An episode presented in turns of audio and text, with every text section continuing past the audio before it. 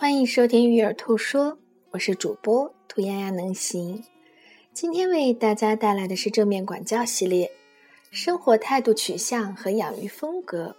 我们上一期讲过了四种生活态度的取向，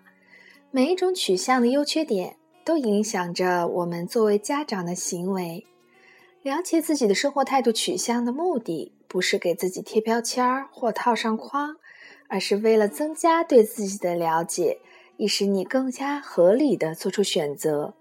而不是成为自己在孩童时期的感知以及所做出的决定的盲目牺牲品，并且随后就忘了。当你认识到自己的生活态度取向中可能存在的缺陷时，你就能够找到方法去克服它，你就能够为自己的选择和行为承担起更多的责任，而不是表现得像一个受害者，包括孩子对你造成的挑战。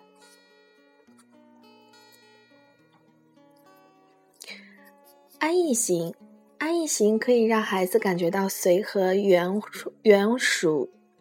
可能养育的缺陷是娇惯，需要加强的地方是建立日常惯例、设立目标、共同解决问题、开家庭会议。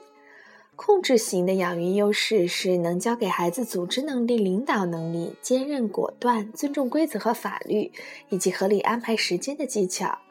缺陷呢是僵化控制，容易引起孩子的反叛。可能需要加强的地方是放手，给孩子提供选择、启发式问题，和孩子一起做决定和开家庭会议。取悦的生活态度取向，养育优势是能教给孩子友善、体谅、谦和、折中、和事佬、自愿和捍卫弱者。可能的养育缺陷是逆来顺受、积怨。可能令孩子感到愤怒、沮丧或想报复，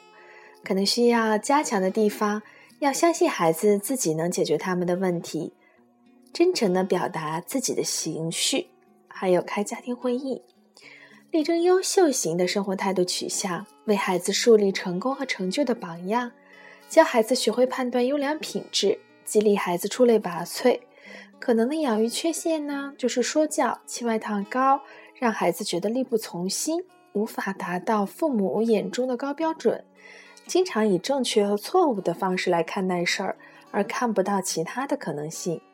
可能需要加强的地方是走进孩子的世界，无条件的爱孩子，享受努力的过程，培养幽默感，开家庭会议，尊重大家的想法。感谢你的收听。